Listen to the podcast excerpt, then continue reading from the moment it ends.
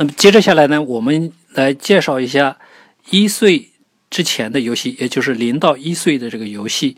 零到一岁的游戏呢，事实上呢是孩子在一周岁之前了。那么这段时间呢，实际上孩子的发展呢还处在一个初级阶段，就是实际上很多孩子还不会做什么大的动作。这个时候呢，父母和孩子的游戏呢，主要还是包括他。躺在床上或者是在被窝里，在这个这样一种状态下的游戏，所以呢，父母要特别的细心，才能够做好这些游戏。下面呢，我们就分别的讲一些游戏。